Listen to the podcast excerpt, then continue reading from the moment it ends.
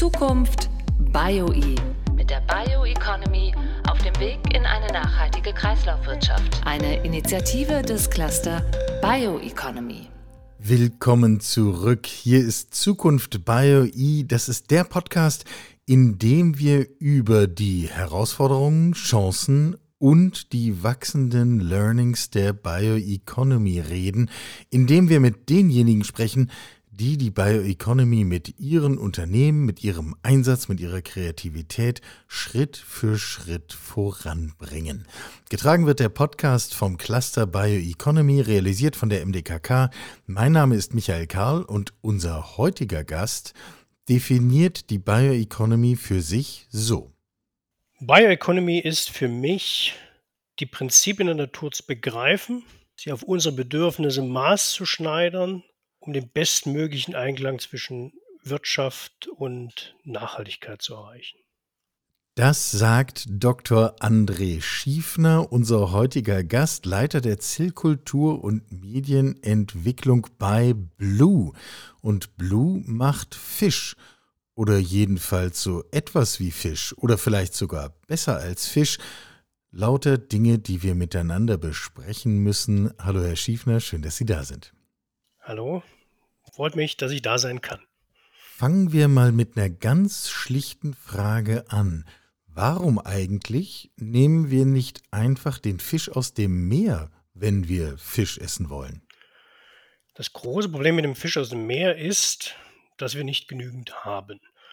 Und äh, aktuell ist es so, dass tatsächlich 60 Prozent der Bestände an ihrer Maximalbefischungsgrenze sind.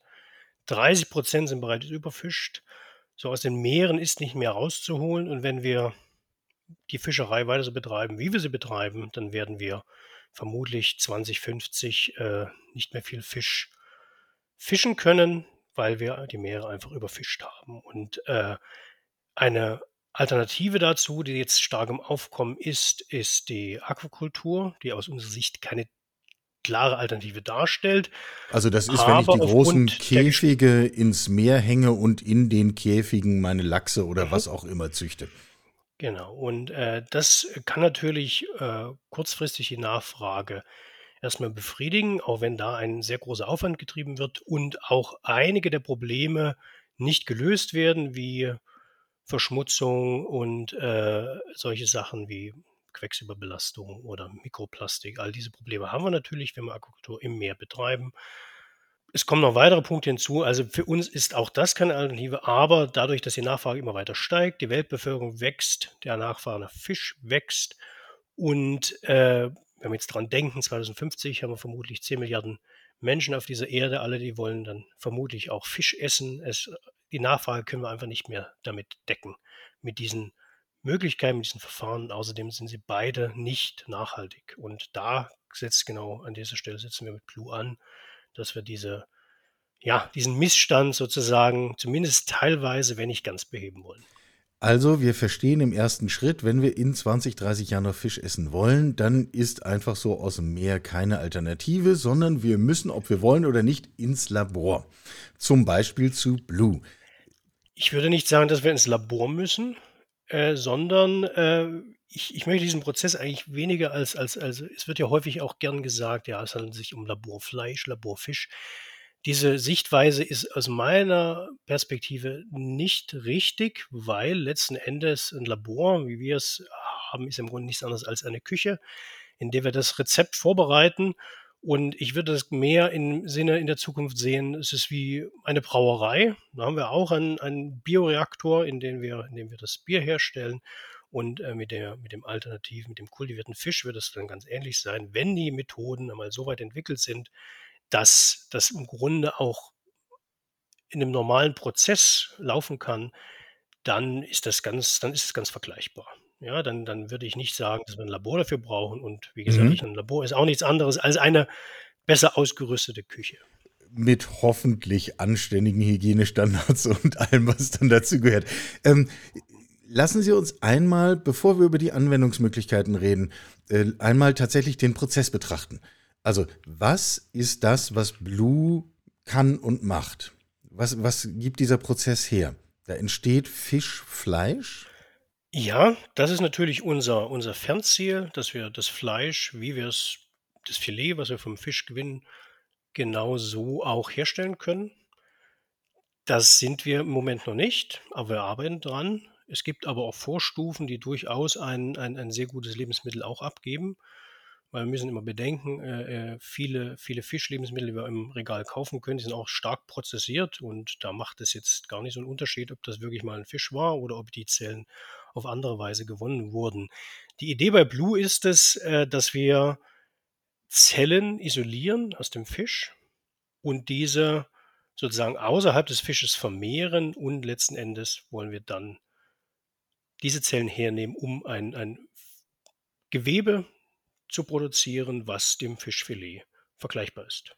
Das heißt, wir haben, äh, gar nichts in dem Sinne Artifizielles, dass man jetzt sagt, äh, die Zellen entstehen in irgendeinem mirakulösen Prozess, sondern das sind klassische, echte Zellen aus echtem Fisch, so wie Menschen, die gar nichts mit der Materie zu tun haben, sich einen Fisch vorstellen würden. Dann nehme ich Zellen raus, isoliere die und die kann ich vermehren. Genau. Wir müssen uns das so vorstellen, im Fisch ist es so, der Fisch, frisst seine Nahrung und dann wird das Ganze verdaut und dann wird die Nahrung, äh, sozusagen, äh, in in in ihre kleinen Bestandteile zerlegt, wie Aminosäuren, wie Fettsäuren, Vitamine, äh, und so weiter. Und und das wird dann über den Blutkreislauf zu den Zellen transportiert und die Zellen nehmen das auf und wachsen dadurch. So, und da wir jetzt nicht den ganzen Fisch haben wollen, weil wir mit dem Fisch natürlich dann auch Gräten produzieren, 'n Kopf produzieren, Flossen, Schuppen und diese ganzen Sachen, die sowieso keiner essen möchte, haben wir gesagt: „Okay, wir nehmen die Zellen raus aus dem Fisch, aber wir müssen sie natürlich dann entsprechend füttern, weil wir haben kein Verdauungssystem, wir haben keinen Blutkreislauf.“ All das wenn wir das wegnehmen, müssen wir es den Zellen natürlich mundgerecht servieren, aber was wir machen bei uns ist im Grunde genau das, was die Zellen im Fisch vorfinden, das versuchen wir ihnen zu bieten und, äh, dadurch können sie bei uns auch ganz normal wachsen, als ob sie im Fisch immer noch wären. Und dann können wir dadurch können wir sie vermehren und, äh, dann letzten Endes unser Produkt daraus herstellen. Wie schnell wächst so was? Das hängt vom Zelltyp ab. Unsere Zellen, die wachsen so in 'nem Bereich von, äh, 48 Stunden, teilen sich einmal. Das hat auch was damit zu tun, dass, äh, Fischzellen aufgrund der niedrigen Temperaturen, bei denen sie wachsen, auch etwas langsamer sich teilen. Ich bin überzeugt, dass wir das auch noch steigern können, aber das ist so die sind so die übliche Teilungsrate, die wir haben. Und, äh, verglichen mit zum Beispiel Säugetierzellen, die bei 37 C wachsen, wachsen die Zellen an sich etwas langsamer, ja? Aber sie sind natürlich auch robuster und im Prozess ist es auch schön, wenn man bei 20 C, also bei Raumtemperatur arbeiten kann. Dann muss man nämlich nicht Energie zum Heizen aufwenden, was den Prozess natürlich auch wieder effizienter macht. Und nachhaltiger natürlich auch. Ähm, über was für Fischzellen sprechen wir eigentlich? Geht das mit beliebigem Fisch? Grundsätzlich geht es mit beliebigem Fisch und die Auswahl ist da auch sehr groß, weil es gibt über 30.000 Fischarten in den Meeren. Äh, wir haben uns, äh, hier momentan fokussiert, weil wir können nicht alles auf einmal machen. Wir haben uns entschieden, dass wir vor allem auf die Salmoniden uns fokussieren. Das bedeutet zum Beispiel den Lachs, aber auch, äh, die Forelle. Was wir im Labor aktuell haben, sind Zelllinien aus dem atlantischen Lachs und aus der Regenbogenforelle. Wir haben auch Karpfen, äh, Zelllinien, aber die haben wir momentan 'n bisschen zurückgestellt, weil es 'ne andere Familie ist. Und wir wollen jetzt uns wirklich auf diesen auf diese Salmoniden fokussieren, um alle Prozesse zu etablieren, die wir brauchen. Und später können wir dann auch jeden beliebigen Fisch damit in vergleichbarer Art und Weise herstellen. Mhm. Also, wir haben einen Prozess, ähm, der erst mal 'n bisschen eigenwillig klingt. In einer etwas aufgerüsteten Küche entsteht aus Fischzellen etwas, was, äh, hinterher sich benimmt wie Fisch, womöglich schmeckt wie Fisch, sich anfühlt wie Fisch, aber eben niemals als als, äh, Schuppentier durch die Meere geschwommen ist. Gleichzeitig ist das doch eben ein natürlicher Prozess, der halt in einem anderen Umfeld passiert und kein künstlicher. Oder setze ich mir das grade falsch zusammen? Genauso sehen wir das auch. Wir sind der Meinung, dass es hier um ganz natürlichen Fisch handelt auch wenn vielleicht wir jetzt nicht unbedingt ein Nervensystem und solche Dinge äh, nachbilden müssen, aber unser Ziel ist es, dass wir die Hauptkomponenten eines Fischfilets wirklich nachbilden können, was da besteht aus Muskelzellen, aus äh, Fettzellen und aus Bindegewebszellen. Und diese Kombination ist genau das, was uns auf dem Teller, was uns das, das den Geschmack gibt, was uns das, was uns die Textur gibt, was uns dieses, dieses Geschmackserlebnis im Grunde vermittelt und eben auch genau die, äh, die Nährwerte hat, die wir auch vom Fisch kennen. Und deswegen sehen wir jetzt keinen Grund dafür, das als, als irgendetwas Artifizielles äh, darzustellen, sondern einfach zu sagen, okay, wir lassen unseren Fisch eben direkt auf dem Teller wachsen und gehen nicht den Umweg über das Tier. Müsste man nicht eigentlich das sogar noch einen weiterdrehen? Sie haben am Anfang Stichworte wie Mikroplastik und ähnliches angesprochen. Eigentlich kommen wir doch hier zu Fisch, der sogar von höherer Qualität ist, weil nämlich alles das, was wir nicht haben wollen, eben auch nicht drin ist. Absolut. Also wir haben hier zwei äh, wichtige Aspekte. Zum einen äh, sind wir nachhaltiger, weil wir gar nicht diese Teile produzieren, die wir sowieso nicht verwenden wollen, sondern wirklich nur das, was zum Verzehr gedacht ist. Und zum anderen haben wir natürlich den Vorteil, dass unser Prozess weder Antibiotika bedarf, noch Mikroplastik, noch irgendwelche Schwermetallbelastungen äh, enthält. So, das heißt also tatsächlich, wir haben einen höherwertigen Fisch, der uns die gleichen Nährwert gibt und auch die, die quasi das gleiche Geschmackserlebnis. Das ist das Ziel. Also da wollen wir gar keine Abstriche machen und eben zum gleich, zur gleichen Zeit auch das Tierleid vermindern wollen. Ja, am Schluss werden wir ein Umdenken bei denjenigen herbeiführen müssen, die den Fisch kaufen und essen. Ähm, dass wir im Moment natürlich bei, wenn wir an normalen Fisch denken, dann denken wir an den, der im Meer schwimmt und hinterher essen wir ihn. Das ist richtig, aber jetzt gehen Sie mal zu den Leuten hin und sagen Sie, okay, geben Sie ihnen mal einen schwimmenden Fisch und sagen Sie, okay, jetzt machen Sie doch mal Ihr eigenes Fischfilet. Und da bin ich sicher, dass wenigstens die Hälfte der Leute, die gern Fisch essen, nicht in der Lage sind, den Fisch zu töten. So, dann frage ich mich, okay, warum wollt ihr denn das Fischfilet von einem Fisch, den ihr nicht mal töten könnt, sondern sagen wir nicht gleich, wir müssen gar keinen Fisch töten, sondern wir sagen, wir, wir vermeiden das komplett und lassen eben nur das Stück Fleisch wachsen, was uns gerne auf dem, was wir gerne auf dem Teller sehen möchten und, und genießen möchten. Ja, eine Umschreibung des schlichten Ja, wir glauben bei Blue, dass das möglich ist, dass eine Akzeptanz für, für hergestelltes Fischfleisch, ich um, umgehe den Begriff künstlich, hergestelltes Fischfleisch tatsächlich herzustellen ist. Ja, also letzten Endes ist es ja so, ähm, Akzeptanz ist natürlich ein, ein äh, wichtiger Punkt hier. Und äh, also grundsätzlich, ich meine, ich rede ja auch viel mit Leuten, wie sie es einschätzen und, und wie sie dazu stehen. Äh, grundsätzlich habe ich immer einen sehr positiven Eindruck. Äh, ich, eigentlich fast jeder, mit dem ich darüber spreche, hat Interesse, das zu probieren. Die Frage ist natürlich, ob das äh, über mehr als eine Kuriosität hinausreicht, dass man sagt, okay, ich habe mal probiert und ich weiß, wie das ist, oder wird es reichen, die Leute davon zu überzeugen, dann tatsächlich in den Supermarkt zu gehen und das regelmäßig zu kaufen? Das ist natürlich eine, eine wichtige Frage. Was man, denke ich, hier auch feststellen kann, ist, dass vor allem die jüngere Generation wesentlich offener mit dem Thema umgeht und ich mir auch einfach vorstellen könnte, dass das in der nächsten Generation ganz anders aussieht, dass dann die Akzeptanz für diese Technologie viel größer ist. Es ist aber auch natürlich wichtig, dass man frühzeitig damit anfängt, äh, den Leuten zu erklären, was dahinter steckt und ähm, ihnen quasi die Angst nimmt, dass da irgendetwas äh, nicht gesund sein könnte oder Langzeitschäden oder was auch immer verursachen könnte.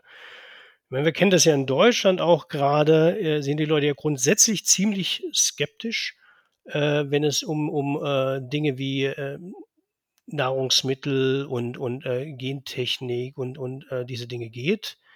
Ähm, aber ich bin der Meinung, dass, dass wenn man die richtigen Argumente bringt, dann kann man kann man die schon überzeugen. Und es ist auch so in unserem Interesse, dass wir auch mit jemandem zusammenarbeiten, der tatsächlich in der Akzeptanzforschung tätig ist, um einfach mal zu verstehen, wo denn eigentlich die, die Probleme liegen, wo die Knackpunkte liegen. Und äh, ja, man muss das natürlich ernst nehmen, aber ich glaube, man kann die Leute überzeugen. Und ich finde auch, dass das Wichtigste erstmal ist, den Leuten auch eine Alternative anzubieten. Weil wir können natürlich uns jetzt hinstellen und sagen, okay, ja, Fisch essen ist nicht gut, weil wir die Meere kaputt machen und weil Aquatur auch nicht toll ist. Aber wenn ich keine Alternative anbieten kann, dann kann ich auch nichts verändern, ja, weil ich kann die Leute nicht über Verbote regulieren, sondern ich muss ihnen Möglichkeiten geben, äh, sowohl zu sagen, okay, also das ist nicht gut, was wir machen, und hier ist die Alternative. Probier das aus, sieh mal, ob du das, ob du das äh, magst und, und dann, wenn, wenn die Leute sehen, okay, ja, das ist, das ist ja äh, genau das Gleiche und äh, auf eine nachhaltige Weise hergestellt, dann glaube ich, kann man die Leute auch damit einfangen. Und wie gesagt, es wird vermutlich noch eine Generation dauern, bis wir dann tatsächlich alle überzeugen können oder zumindest einen Großteil überzeugen können, aber ähm, das, das wird kommen, da bin ich, bin ich überzeugt. Gleichzeitig haben Sie ja auch gesagt, wir sind ja auch technologisch noch nicht ganz da und von der Prozessgestaltung. Äh, lassen Sie uns da nochmal einen Blick drauf werfen. Wie weit sind wir denn auf dieser Strecke? Ähm, was können wir denn Stand heute mit einem solchen Prozess tatsächlich schon herstellen und wie lange dauert es, bis das fertige Fischfilet dann auch möglich ist? Ja, mit diesen Prognosen ist es natürlich ein bisschen schwierig. Also, was wir unser Ziel ist es natürlich, so schnell wie möglich in den Markt zu kommen. Und und da ist auch tatsächlich das Ziel, dass wir Anfang 24 auch erste Produkte in den Markt bringen können. Ein weiterer wichtiger Punkt, um das tun zu können, ist aber auch, äh, die Zulassung. Ja, wir befinden uns ja im Bereich, äh, Novel Food und Novel Food bedarf der Zulassung. Ja, das ist nicht nur für unser Produkt so. Alle, alle neu, neuen Lebensmittel, die in den Markt kommen, die irgendwelche Bestandteile haben, die per Definition, das war 97, gab es eine Festlegung, alles, was davor im Essen war, das äh, ist auch okay. Alles, was danach kam, müssen wir ein bisschen genauer angucken. Da zählen wir auch rein. Und dieses Zulassungsverfahren, da, äh, das bedarf natürlich einer gewissen Zeit. Da muss man ganz klar darlegen in Dossiers, was ist dann drin und warum ist das nicht gefährlich und so weiter. Äh, und, und diese Prozesse, die, die dauern natürlich. Ja, und äh, da müssen wir gucken, da schauen wir schnell mal, also 18 Monate ist angedacht, ist, ist so ungefähr der Zeitraum, der angedacht ist. In der Regel kann man die doppelte Zeit einplanen.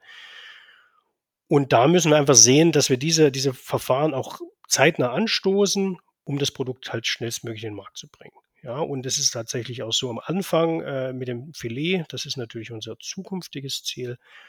Und momentan äh, ist es natürlich auch so eine Sache, wie viele Zellen können wir produzieren und wie können wir dieses Filet dann tatsächlich herstellen. Deswegen haben wir gesagt, damit wir immer ein Produkt auch in den Markt bringen können, haben wir uns momentan auch auf sogenannte Hybridprodukte fokussiert. Die bestehen zum Teil aus unseren Fischzellen, zum Teil aus einem Pflanzenprotein. Und diese haben tatsächlich auch einen Fischgeschmack, diese haben die Textur, die wir können wir dann entsprechend über den Pflanzenanteil einstellen und so weiter. Das ist tatsächlich schon ein erstes Produkt, was wir in den Markt bringen wollen. Ein weiteres Produkt sind, sind Fischstäbchen. Da werden jetzt natürlich die Leute sagen, ah, das ist ja noch nicht so wahnsinnig hochwertig, aber das Ziel ist ja auch nicht zu sagen, okay, in zehn Jahren haben wir ein Produkt, sondern 2024 haben wir ein Produkt am Markt und von da aus werden wir uns weiterentwickeln. Und dann das Filet wird sicherlich noch äh, zwei, drei Jahre länger dauern, bis man das auch in größeren Mengen herstellen kann und so weiter, bis es auch die Eigenschaften hat, die man braucht, dass man das Filet in die Pfanne schmeißen kann. Und wenn man es brät, dass es dann auch noch aussieht wie ein Filet und sich nicht auflöst, ja, das ist ja, sind ja auch Dinge, das muss, braucht ja auch Zeit, diese Entwicklung. Und äh, da arbeiten wir natürlich dran, aber grundsätzlich unser Ziel ist es immer, ein Produkt äh, so schnell wie möglich zu machen, dass die Leute auch wirklich das probieren können, dass wir sie überzeugen können und von da aus immer besser zu werden. Gönnen Sie uns einen Blick in Ihr Labor. Was ist die größte Schwierigkeit auf diesem Weg, jetzt mal technologisch betrachtet? Die größte Schwierigkeit ist die Biomasse. Wie können wir in kurzer Zeit sehr viele Zellen machen? Das ist eigentlich der Knackpunkt an der ganzen, ganzen Geschichte, weil wir, wir, wenn wir jetzt im, im Labor im, im 100-Gramm-Maßstab herstellen, und wir sagen, wir möchten dann in der Zukunft auf einen 100-Tonnen-Maßstab, dann sind wir halt dann schon mal ganz schnell bei, bei sechs Größenordnungen, die wir dazwischen haben. Und äh, das ist eigentlich das größte Problem. Die Skalierung zu werkstelligen, das, das, äh, damit gehen natürlich auch die, die Kosten einher und so weiter. Je mehr wir produzieren können, desto, desto äh, günstiger können wir auch produzieren und so weiter. Und das ist eigentlich der, der, der Knackpunkt aktuell. Weil wenn wir genügend Zellmasse haben, dann können wir auch viel mehr damit experimentieren und, und äh, neue Produkte entwickeln. Aber wenn wir keine Zellen haben, dann, dann können wir nichts machen. Das ist eigentlich der Knackpunkt. Ja, Sie haben am Anfang das Bild der Brauerei benutzt. Ähm, nun könnte ich ohne Schwierigkeiten, wenn ich beschließen würde, wollte, dass, da habe ich jetzt Lust dazu, könnte ich losgehen und mir das Equipment besorgen und heute noch anfangen, mein eigenes Bier herzustellen. Das ist äh, so robust und verfügbar, äh, das kann ich in meiner eigenen Küche machen. Ähm, ist der Prozess Fisch herzustellen ähnlich robust? Ist das auch ein Zukunftsbild, das im Grunde das auch dezentral, ob nun beim Nahversorger oder beim, beim Endverbraucher zu Hause, auch möglich ist? Ähm, das Dezentrale ist sicher eine Möglichkeit. Also das, das sehe ich durchaus als eine Möglichkeit. Ich,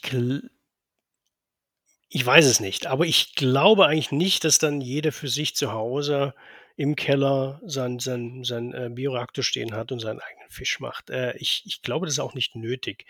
Viel wichtiger ist ja äh, in der, mit der Dezentralisierung, dass wir kurze Transportwege haben. Und ich glaube nicht, dass es nötig ist, dass jeder dann selbst sein, sein Fischfilet wachsen lässt, sondern wenn ich dann bei meinem lokalen Fischkultivierer quasi mein, mein Filet holen kann, dann, dann ist das völlig ausreichend. Dann kann ich mit dem Fahrrad hinfahren und kann mir das holen und alles prima, äh, da sehe ich jetzt kein Problem. Ich glaube nicht, dass jeder selbst damit anfangen muss. Es ist natürlich so auch, dass wenn wir jetzt mal eine Hefe angucken, eine Hefe ist natürlich viel robuster äh, im, in, der, in der Handhabe und so weiter. Das kann jeder lernen ohne, ein größeres, äh, ohne eine größere Schulung. Wenn wir aber mit den mit Fischzellen arbeiten, dann sind diese verglichen mit der Hefe äh, doch erheblich schwieriger zu kultivieren, weil wir müssen schon sicherstellen, dass, dass die ganze Sache auch steril abläuft. Denn sobald wir eine Kontamination reinkriegen oder sobald wir den Zellen was Falsches füttern, dann wollen die nicht mehr wachsen. Ja, also solange das alles kontrolliert ist, ist das äh, kein Problem. Dann, dann eignen sich Fischzellen sehr, sehr gut. Aber sobald äh, man da ein paar Grundregeln nicht beachtet, äh, funktioniert das nicht. Und deswegen glaube ich auch nicht, dass es was für jedermann ist. Aber ich denke eben doch, so in diesem Brauereiformat ist es durchaus denkbar. Ob das in Zukunft das Szenario sein wird, das sich durchsetzt, das, das müssen wir sehen, aber denkbar ist es. Schlussfrage, welchen Fisch hätten Sie eigentlich am allerliebsten in Ihrem Prozess? Welchen würden Sie persönlich gerne herstellen können? Persönlich bin ich beim Lachs. Und äh, deswegen bin ich auch, freue ich mich auch sehr, dass, dass äh, wir den äh, auch äh, stärker bearbeiten und das eigentlich eines unserer, ja, unserer Hauptziele ist, äh, Lachs herzustellen. Und äh, deswegen, ich bin da, bin da total begeistert, dass, dass, wir das, dass wir das machen. Und bin auch sehr optimistisch, dass wir das hinbekommen. Gewöhnen wir uns also schon mal an den Gedanken, dass der normale, nämlich der saubere, unbelastete, äh, in hoher Qualität hergestellte Fisch derjenige ist, der nun eben keine Schuppen hatte und nicht erst als Tier durch die Aquakultur geschwommen ist, sondern direkt in einem genau beschriebenen und kontrollierten Prozess gewachsen ist. Dr. André Schiefner, ähm, der Leiter der Zellkultur und Medienentwicklung bei Blue, arbeitet genau daran. Herr Schiefner, herzlichen Dank. Bitte. Zukunft BioE der Bioeconomy auf dem Weg in eine nachhaltige Kreislaufwirtschaft. Eine Initiative des Cluster Bioeconomy.